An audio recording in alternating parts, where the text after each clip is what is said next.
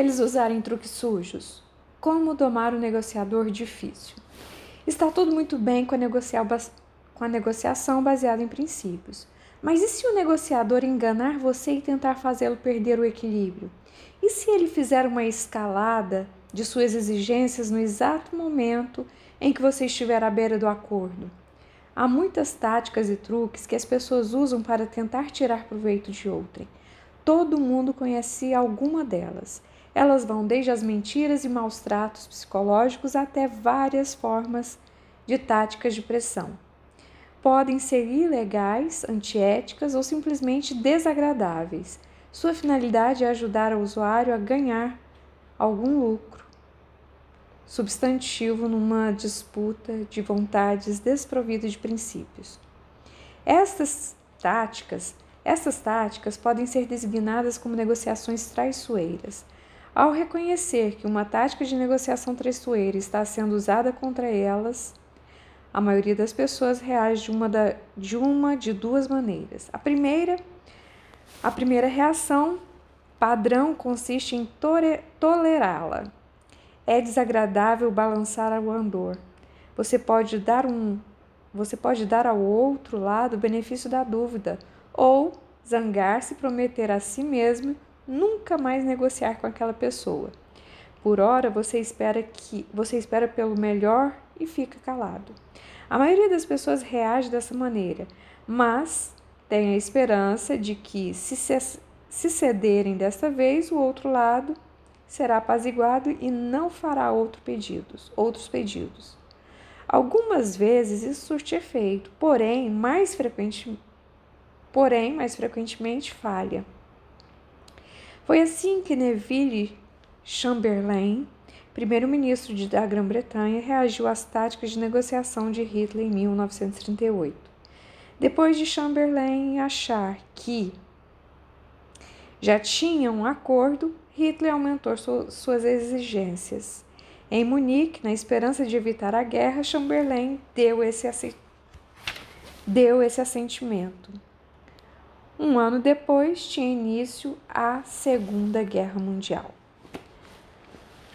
A segunda resposta comum consiste em reagir à altura. Se o outro começar a fazer exigências ultrajantes, você começa a fazer ofertas ultrajantes. Se ele trapacear, você também trapaceia. Se fizer ameaças, você faz contra-ameaças. Se se fechar numa dada posição, você se fecha ainda mais firmemente na sua. Ao final, ou uma das partes cede, ou muito frequentemente a negociação é interrompida. Essas táticas traiçoeiras são ilegítimas por não passarem na prova da reciprocidade destinam-se a ser usadas por apenas um dos lados, supostamente. O outro não deverá conhecê-la ou, então, espera-se que as tolere com conhecimento de causa. Anteriormente, argumentamos que uma forma eficaz de opor-se a uma postura substantiva unilateral consiste em examinar a legitimidade dos princípios nela refletidos as táticas de negociação traiçoeiras são a rigor propostas unilaterais sobre a técnica da negociação, sobre o jogo da negociação a ser jogado pelas partes. Para opor-se a elas, você precisará, você precisará empenhar-se na negociação baseada em princípios sobre o processo de negociação. Como negociar as regras do jogo? Como negociar as regras do jogo? Existem três passos na negociação das regras do jogo da negociação em que o outro lado parece estar usando uma tática traiçoeira. Identificar a tática, abordar explicitamente esse problema e questionar a legitimidade e a conveniência da tática, negociá-la. Você precisa saber o que está acontecendo para poder fazer algo a respeito. Aprenda a identificar a tática, as táticas específicas que indicam a fraude as que se destinam a embaraçá-lo e as que fecham o outro lado numa dada posição. Muitas vezes, o simples reconhecimento de uma tática consegue neutralizá-la. Apercebe-se que apercebe-se, por exemplo, de que o outro lado o está atacando pessoalmente para prejudicar seu julgamento. Apercebe-se, por exemplo, de que o outro lado o está atacando pessoalmente para prejudicar seu julgamento pode frustrar esse esforço por completo. Depois de identificar a tática, aborde-a perante o outro lado. Escute. Escute, Joy. Talvez eu esteja totalmente enganado, mas eu estou com a sensação de que você e o Ted estão brincando de bom sujeito e mau sujeito. Se vocês dois quiserem um recesso a qualquer momento para resolver suas diferenças, é só pedir. Discutir a tática não apenas a torna menos eficaz, como pode também levar o outro lado a preocupar-se com, com, a possibilidade de afastar você por completo. O simples fato de se levar uma questão sobre uma tática pode bastar para fazer com que o outro pare de empregá-la. O objetivo mais importante de explicar a tática, entretanto, é dar a você mesmo uma oportunidade de negociar as regras do jogo. Esse é o terceiro passo. Essa negociação concentra-se na técnica e não na substância, mas a meta continua a ser a produção de um acordo sensato, desta vez sobre os procedimentos, de maneira eficiente e amigável. Não surpreende que o método seja o mesmo. Separe as pessoas do problema. Não ataque pessoalmente alguém por usar uma tática que você considere ilegítima. Se as pessoas se tornarem defensivas, talvez lhes seja mais difícil abrir mão da tática e elas poderão ficar com um resíduo de raiva que se inflamará e interferirá em outras questões. Questione a tática e não sua integridade pessoal. Em vez de dizer, você me colocou aqui propositadamente e de frente para o sol, ataque o problema. Estou achando o sol em meus olhos muito incômodo. A menos que possamos solucionar esse problema, talvez eu tenha de sair cedo para descansar. Vamos rever nossa, vamos rever nossa agenda? É mais, é mais fácil reformar o processo de negociação do que as pessoas com quem, com quem se lida. Não se deixe desviar da negociação pela compulsão de dar uma lição a outrem. Encontre-se nos interesses, não nas posições. Concentre-se nos interesses, não nas posições. Por que você vem se comprometendo com uma posição extremada na imprensa? Está tentando proteger-se das críticas? Ou será que está protegendo ou, ou será que está se protegendo de mudar de posição? Será que o nosso interesse mútuo será do nosso interesse mútuo que nós dois usemos essa tática? Invente opções de ganhos mútuos. Sugere jo sugira jogos alternativos. Que tal, nos que tal nos comprometermos de não fazer nenhuma declaração à imprensa até chegarmos a um acordo ou interrompermos as negociações? Insista, insista em critérios objetivos. Acima de tudo, seja firme quanto aos princípios. Há alguma teoria por trás de fazer com que eu me sente aqui, nessa cadeira baixa, de costas para a porta aberta. Hum, peraí, volta. Insista em critérios objetivos. Acima de tudo, seja firme quanto aos princípios. Há alguma teoria por trás de fazer com que eu me sente aqui nessa cadeira baixa, de costas para, de costas para a porta aberta? Experimente o princípio da reciprocidade com o outro. Suponho que amanhã de manhã você se sentará na, nessa cadeira, não é? Formule o princípio por trás de cada tática como proposta de regra para o jogo. Vamos nos, vamos nos revezar em, em tornar café um do outro dia após dia? Vamos nos revezar em tornar café um no outro dia após dia? Como último recurso, recorra à sua maana, sua melhor alternativa à negociação de acordo, e retire-se. Tenho a impressão de que você não está interessado em negociar de um modo que ambos consideremos capaz de produzir resultados. Aqui está o número do meu telefone. Se eu estiver errado, estarei à sua disposição quando você quiser. Até lá, vamos seguir a opção dos tribunais. Se você estiver saindo por motivos claramente legítimos, como quando o outro engana deliberadamente a respeito dos fatos ou da autoridade de que dispõe, e se ele estiver genuinamente interessado no acordo, é provável que o chame de volta à mesa de negociações. Algumas táticas tra traiçoeiras comuns. Algumas táticas traiçoeiras comuns. As táticas escusas podem ser divididas em três categorias: fraude deliberada, guerra psicológica e tática de pressão posicional. Você deve estar preparado para lidar com as três. Fornecemos abaixo alguns exemplos comuns de cada tipo. Com respeito a cada um deles, demonstramos como a negociação baseada em princípios pode ser usada para neutralizá-lo. Fraude deliberada. Talvez a mais comum das formas de truques sujos seja deturpação de fatos da autoridade ou das intenções. Dados falsos. A mais antiga forma de trapaça na negociação consiste em fazer algumas declara alguma declaração sabidamente falsa. Este carro só rodou 8 mil quilômetros e era dirigido por uma senhora idosa de Pasadena, que nunca trafegou a mais de 60 quilômetros por hora. Obrigada. Os riscos de ser enganado por afirmações falsas são grandes. O que se pode fazer? Separe as pessoas do problema. A menos que você tenha bons motivos para confiar em alguém, não confie. Isso não equivale a chamar o outro de mentiroso, significa antes fazer com que a negociação transcorra independentemente da confiança. Não deixe que alguém trate suas dúvidas como um ataque pessoal. É provável que nenhum comerciante lhe entregue um relógio ou um carro simplesmente em troca de, umas, de sua afirmação de que você tem o dinheiro no banco. Tal como o comerciante verifica rotineiramente seu crédito, porque há tantas outras pessoas por aí em que não se pode confiar.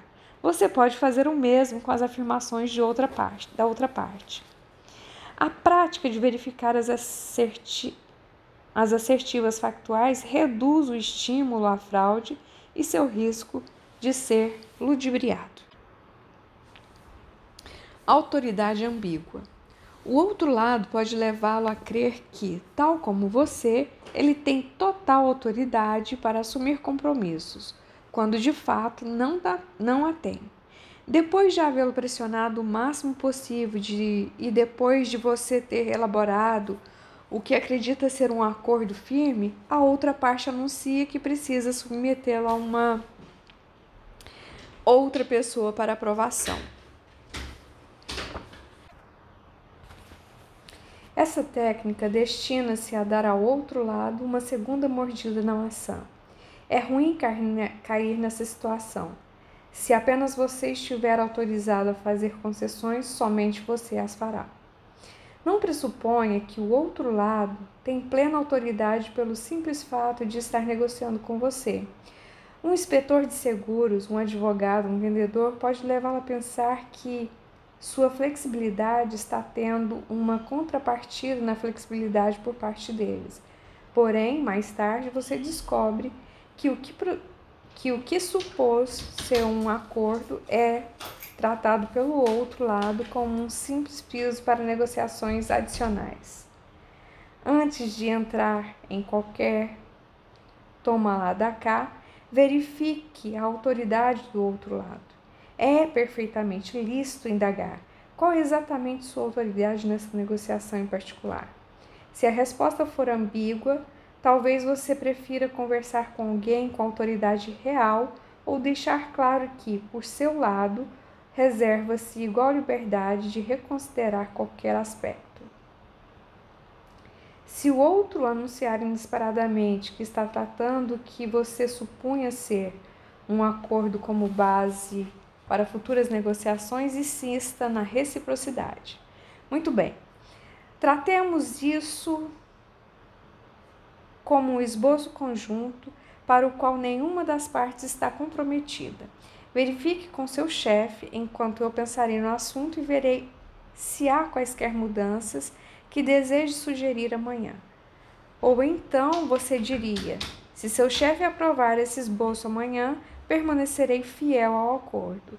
Caso contrário, cada um de nós deverá sentir-se livre para propor alterações.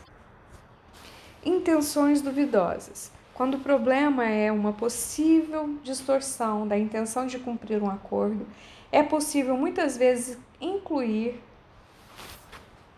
cláusulas de cumprimento no próprio acordo. Suponhamos que você seja um advogado representando a mulher numa negociação de divórcio. Sua cliente não acredita que o marido pagará a pensão dos filhos, embora ele concorde em fazê-lo. O tempo e o esforço despendidos na ida ao tribunal todos os meses poderão levá-la a desistir da tentativa. Que pode que pode você fazer? Explicite o problema e use as alegações do outro para obter sua garantia. Você poderia dizer ao advogado do marido: Olha, minha cliente está com medo de que essa pensão dos filhos simplesmente não seja paga. Em vez dos pagamentos mensais, que tal dar a ela o direito de equidade na casa? O advogado do marido diria: Meu cliente é perfeitamente digno de confiança. Vamos colocar no papel que ele pagará regularmente a pensão dos filhos. A isso você poderia responder: não se trata de uma questão de confiança. O senhor tem certeza de que o seu cliente vai pagar? Naturalmente. O senhor está absolutamente certo disso? Sim, absolutamente certo. Nesse caso, não se importará em fazer um acordo condicional. Seu cliente concordará em efetuar o pagamento da pensão dos filhos incluiremos uma cláusula de que, se por alguma razão inexplicável, cuja probabilidade o senhor calcula ser de 0%, ela deixar de, é, ele deixar de efetuar dois pagamentos, minha cliente receberá o direito de equidade na casa. Menos, é claro, o valor que seu cliente já tenha pago sob forma de pensão para as crianças e o seu cliente não mais fará sujeito a responsa não mais ficará sujeito às responsabilidades pelo sustento dos filhos. Não será fácil para o advogado do marido levantar objeções. A não revelação total não corresponde à fraude. A deturpação deliberada dos fatos ou das intenções de uma pessoa é bem diferente da não revelação integral do que ela está pensando no momento. A negociação de boa-fé não requer uma revelação total.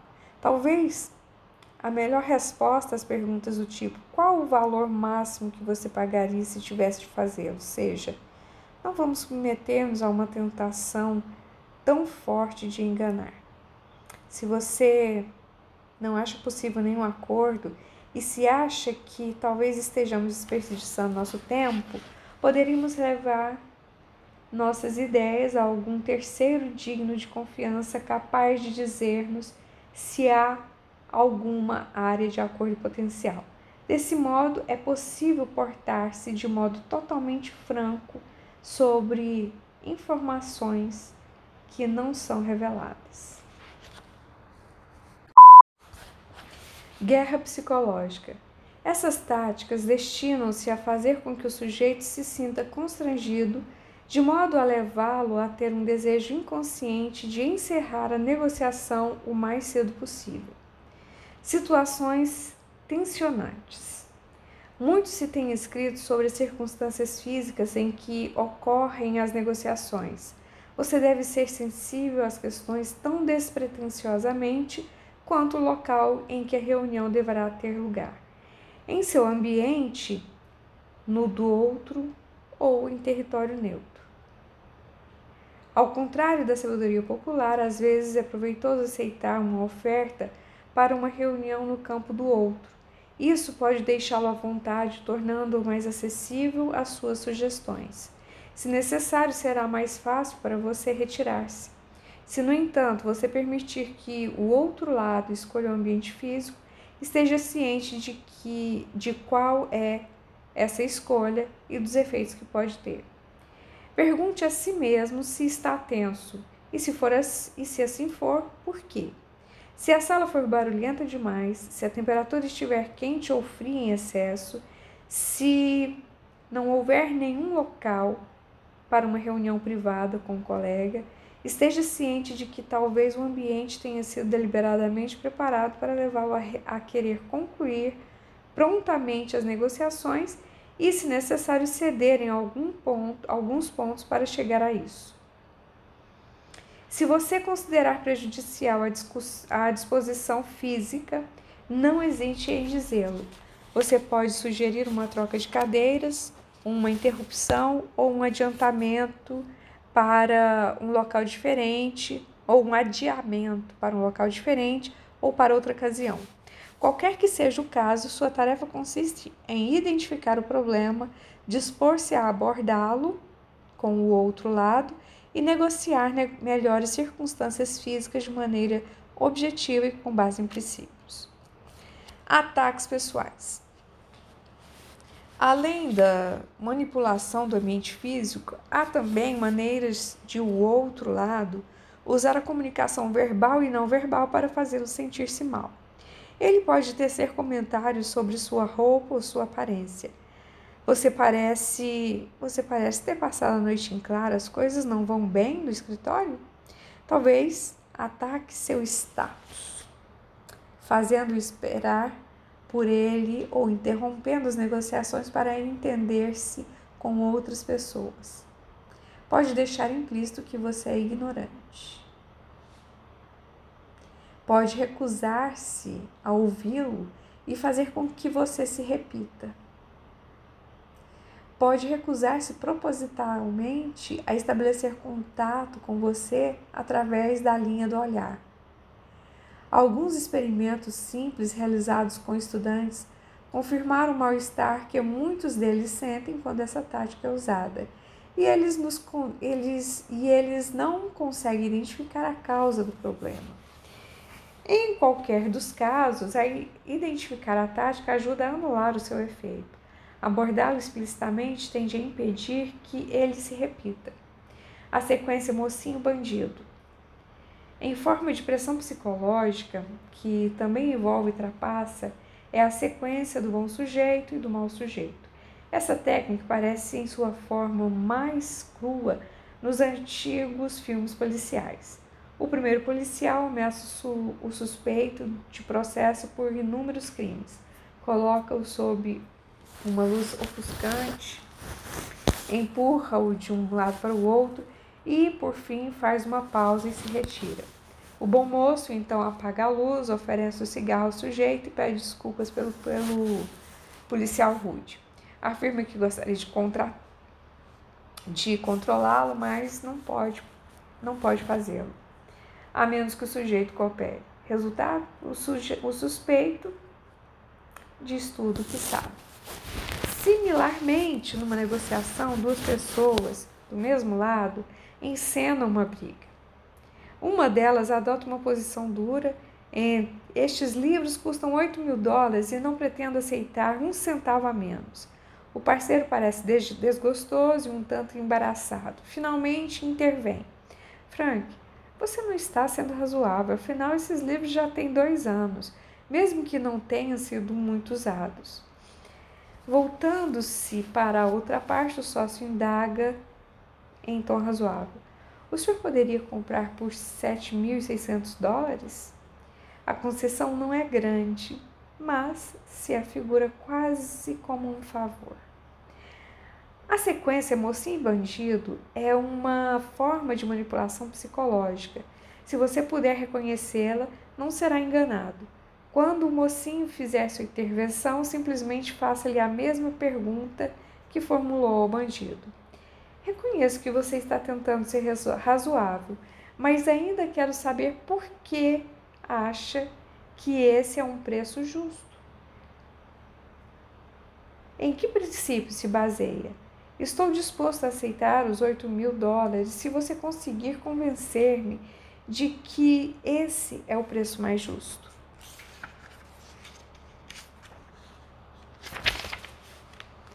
Ameaças. As ameaças são uma das táticas mais abusivamente empregadas na negociação. Uma ameaça parece fácil de fazer, muito mais fácil do que uma oferta. Bastam, oferta, bastam algumas palavras e se elas surtirem efeitos, você nunca terá que pô-la em prática.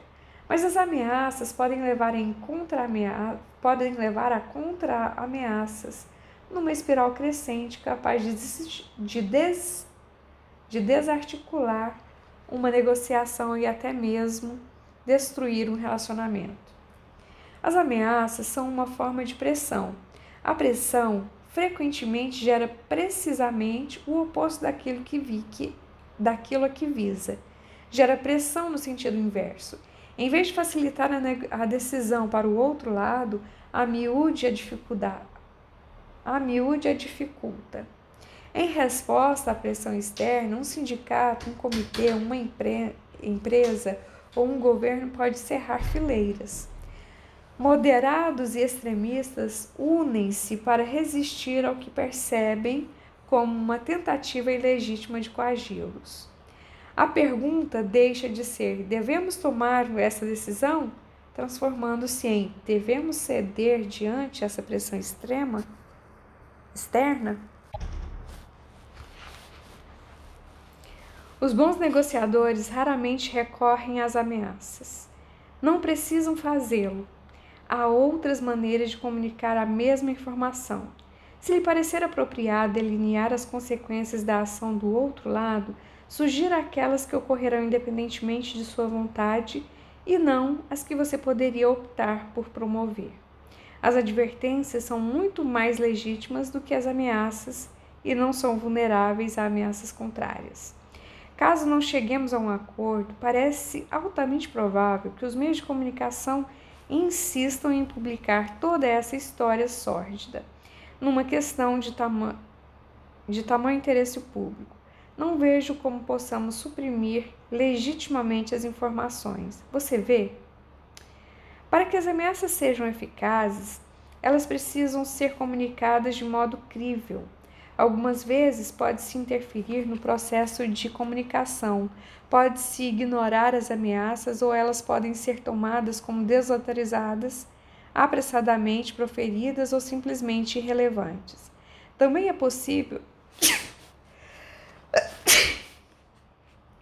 Também é possível fazer com que seja arriscado comunicá-las. Numa mina de carvão, onde um dos autores esteve recentemente agindo como mediador, um grande número de ameaças falsas, porém custosas, de explosão de bombas, vinha sendo recebido. O número caiu drasticamente quando a recepcionista da empresa começou a entender todos os telefonemas dizendo: Sua voz está sendo gravada. Que número discou, por favor? Por vezes, as ameaças podem ser transformadas numa vantagem política, diria um sindicato à imprensa. A direção tem argumentos tão fracos que está recorrendo às a ameaças. Todavia, talvez a melhor resposta a uma ameaça seja em agir com base em princípios. Preparamos uma sequência de represálias para cada uma das ameaças habituais da diretoria. No entanto, adiamos qualquer providência até verificar se conseguimos concordar em que fazer ameaças não é a atividade mais construtiva em que podemos desempenhar agora. Ou então, só negocio com base nos méritos. Minha reputação fundamenta-se em não responder ameaças. Táticas de pressão posicional. Esse tipo de tática de negociação destina-se a estruturar a situação de tal modo que apenas um dos lados possa realmente fazer concessões. Recusa a negociar. Quando os diplomatas e o pessoal da embaixada norte-americana foram tomados como reféns no Teherã, em novembro de 1979, o governo iraniano anunciou suas exigências e recusou-se a negociar. Os advogados frequentemente fazem o mesmo, simplesmente dizendo ao advogado da outra parte: Nós nos veremos no tribunal. O que se pode fazer quando o outro lado recusa-se inteiramente a negociar?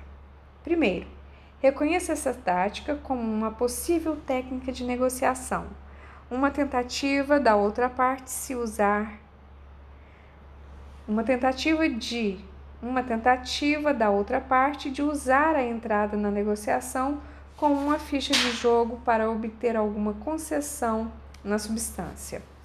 Uma variação dessa estratégia consiste em estabelecer pré-condições para as negociações. Segundo, fale sobre a recusa do outro a negociar. Comunique-se diretamente ou através de terceiros. Não ataque por recusar-se a negociar, mas antes descubra os interesses dele na não negociação. Será que o outro está preocupado em lhe conferir status ao falar com você? Será que as pessoas que falarem com você serão criticadas como fracas? Será que a outra parte acha que a negociação lhe destruirá a destruirá a precária unidade interna? Ou será que simplesmente não acredita que um acordo seja possível? Sugira algumas opções, tais como negociar através de terceiros sugira algumas, sugira algumas opções, tais como negociar através de terceiros, enviar cartas ou estimular particulares, como os jornalistas a debater as questões, como aconteceu no caso iraniano. Finalmente, insista nos princípios. É assim que o outro gostaria que você se comportasse? Ele quer que você também estabeleça pré-condições? Gostaria que outras pessoas se recusassem a negociar com ele? Que princípios ele acha que deve aplicar-se a essa situação? Exigências extremadas. Os negociadores frequentemente partem de propostas extremadas, como, ofere como oferecer 75 mil dólares por uma casa que vale que parece valer 200 mil dólares. A meta é reduzir as expectativas do outro eles também imaginam que uma posição inicial extremada lhes dará o melhor resultado final, partindo da teoria de que as partes acabarão por, por rachar a diferença entre suas respectivas posições. Há algumas desvantagens nessa abordagem, mesmo para os negociadores velhacos. Fazer uma exigência extremada que você e eles sabem que será abandonada mina a credibilidade deles. Esse tipo de abertura pode também liquidar o negócio. Se eles oferecerem muito pouco, é possível que você ache que não vale a pena lhes dar importância. Chamar a atenção do outro para essa tática funciona bem. Peça uma justificativa da posição dele com base em princípios até que ele pareça até que ela pareça ridícula até mesmo aos olhos dele. Escalada de exigências. Um negociador pode levantar uma de suas exigências a cada concessão que faz ao outro. Pode também reabrir questões que se supunha estarem resolvidas. As vantagens dessa tática estão em reduzir as concessões globais e no efeito psicológico de levar a outra parte a querer concordar prontamente antes que a primeira faça mais exigências. O primeiro-ministro de Malta usou esta tática ao negociar com a Grã-Bretanha em 1971 o preço dos direitos da instalação de bases navais e aéreas. A cada vez que os ingleses pensavam ter chegado a um acordo, ele dizia: sim, de acordo, mas há ainda um pequeno problema. E o pequeno problema acabava por revelar-se um pagamento antecipado de 10 milhões de libras em dinheiro ou uma garantia de emprego para os trabalhadores das docas e das bases durante toda a duração do contrato. Ao identificar essa tática, chame a atenção do outro para ele e em seguida faça uma pausa enquanto considera se e em que base, se e em que base deseja prosseguir as negociações. Isso evita muito isso evita uma reação impulsiva, ao mesmo tempo que aponta a gravidade da conduta do outro. E, mais uma vez, insista nos princípios. Quando você voltar qualquer pessoa interessada, no acordo agira como maior seriedade. Na agora deve ser, né? Quando você voltar, qualquer pessoa interessada no acordo agora, ixi, o que, que quer dizer? No acordo agira com maior seriedade. Agiria, deve ser. Quando você voltar, qualquer pessoa interessada num acordo agiria com maior seriedade. Tática do impedimento. Essa tática é ilustrada pelo famoso exemplo de Thomas Schelling sobre dois caminhões de dinamite que correm em sentido contrário numa estrada de pista única. A questão passa a ser qual dos caminhões deverá sair da estrada para evitar um acidente. À medida que os caminhões se aproximam, um dos motoristas, inteiramente visível para o outro, arranca o volante e tira-o pela janela. E atira-o pela janela. Ao ver isso, o outro motorista tem uma opção entre um choque explosivo ou tirar seu caminhão da estrada e jogá-lo numa vala. Esse é um exemplo de tática extremada para, afir para firmar compromissos, destinada a impossibilitar uma das partes de ceder. Paradoxalmente, pode-se fortalecer a posição de barganha ao reduzir-se o próprio controle da situação. Nas negociações trabalhistas e internacionais, essa tática é comum.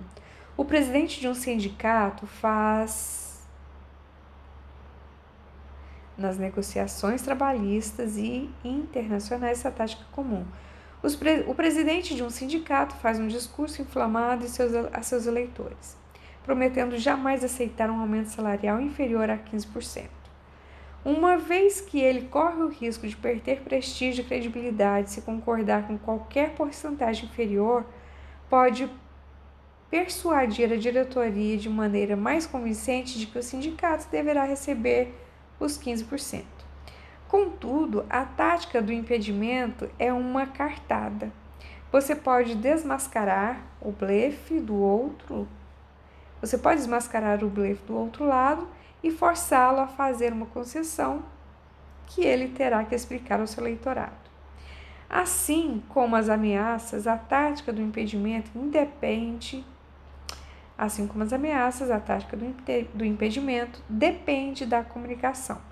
Se o outro motorista de caminhão não vir o volante voando pela janela, ou se achar que o caminhão dispõe de um mecanismo de direção de emergência, o ato de atirar o volante pela janela não surtirá o efeito pretendido. A pressão no sentido de evitar uma colisão será igualmente sentida por ambos os motoristas. Em resposta a uma tática de comprometimento, portanto, você pode interromper a comunicação. Pode interpretar de tal maneira o compromisso a ponto de esvaziá-lo. Ah, entendo. Você declarou aos jornais que sua meta era fazer um acordo por 200 mil dólares? Bem, acho que todos temos nossas aspirações. Quer saber quais são as minhas? Outra alternativa é fazer um gracejo e não levar o impedimento a sério. Também é possível resistir os impedimentos com base nos princípios. Certo, Bob? Então, que você tenha. Certo, Bob, entendo que você tenha feito essa declaração publicamente, mas é, é minha praxe nunca ceder à pressão, mas apenas à razão. Agora, vamos falar sobre os méritos do problema. Faça o que fizer, evitar fazer um compromisso. Faça o que fizer, evitar fazer do compromisso uma questão central. Retire-lhe a ênfase para que o outro lado possa recuar com mais dignidade. O sócio implacável. Talvez a tática de negociação mais comum usada para justificar a não anuência as solicitações de uma das partes, seja o outro negociador dizer que pessoalmente nada teria a objetar, mas seu sócio implacável não lhe permitiria concordar. Concordo com que Concordo em que esse é um pedido perfeitamente razoável, mas minha mulher recusa-se terminantemente a concordar comigo nesse sentido. Identifique a tática. Em vez de discuti-la com o outro negociador, procure conseguir a concordância dele quanto ao princípio envolvido, talvez por escrito. E, se possível, fale diretamente com o sócio implacável. O atraso calculado. Frequentemente, um dos lados tenta adiar a tomada de uma decisão até o momento que considerar favorável. Os negociadores sindicais muitas vezes fazem adiamentos até as últimas horas antes do prazo estabelecido para uma greve, confiando na pressão psicológica do prazo para tornar a direção mais maleável. Infelizmente, muitas vezes cometem erros de cálculos e o prazo da greve é ultrapassado. Uma vez iniciada a greve, a direção, por, por sua vez, decide esperar por um momento mais favorável, como quando a verba da greve do sindicato estiver se esgotando. Esperar pelo momento certo é um jogo de alto preço. Além de explicar as táticas de adiamento, e negociá-las, considere a possibilidade de criar uma oportunidade que desapareça gradativamente para o outro lado.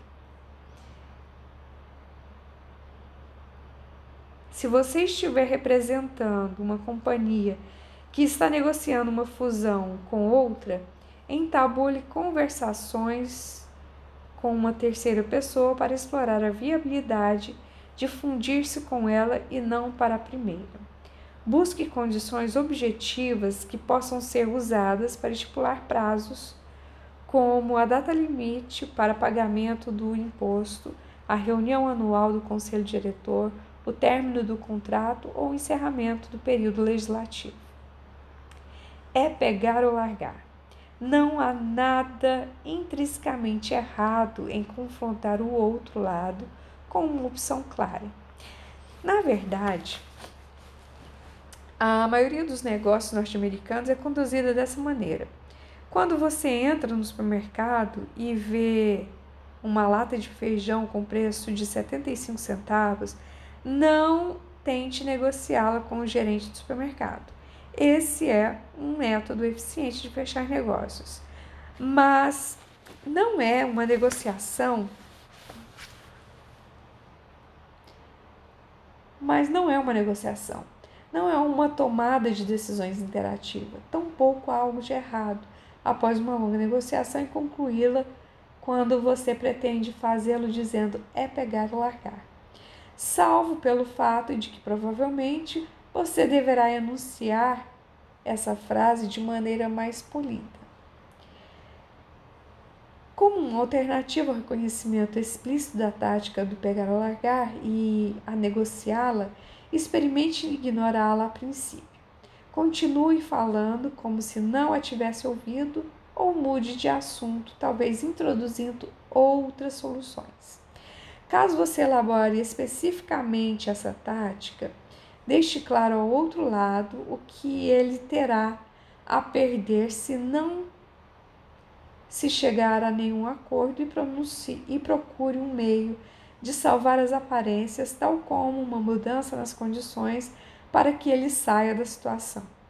Depois da diretoria ter anunciado sua oferta final, o sindicato poderia dizer-lhe: o aumento de, de 1,69 dólares foi sua oferta final antes de discutirmos nossos esforços de cooperação para aumentar a produtividade da fábrica. Não se faça de vítima. Muitas vezes é difícil determinar o que significa negociar com boa fé. As pessoas demarcam esse limite em diferentes lugares. Talvez seja útil fazer a si mesmo perguntas como: será essa uma abordagem que eu usaria ao negociar com um bom amigo ou com um membro da minha família? Se um relato completo do que disse e se um relato completo do que disse e fiz fosse publicado nos jornais, será que eu ficaria embaraçado? Na leitura, essa conduta seria mais própria ao herói ou ao vilão? Essas perguntas não pretendem valorizar a opinião externa, mas antes lançar luz sobre seus próprios valores internos. É preciso decidir por si mesmo se você quer usar táticas que consideraria impróprias e de má fé caso fossem usadas contra você. Talvez seja útil no início da negociação dizer: olhe, sei que isso pode ser incomum, mas quero conhecer as regras do jogo que vamos jogar. Será que vamos tentar chegar a um acordo sensato o mais depressa possível e com o um mínimo de esforço? Ou será que vamos bancar os negociadores difíceis, num jogo em que vence o mais teimoso? Faça o que fizer e esteja preparado para combater as táticas sujas de negociação.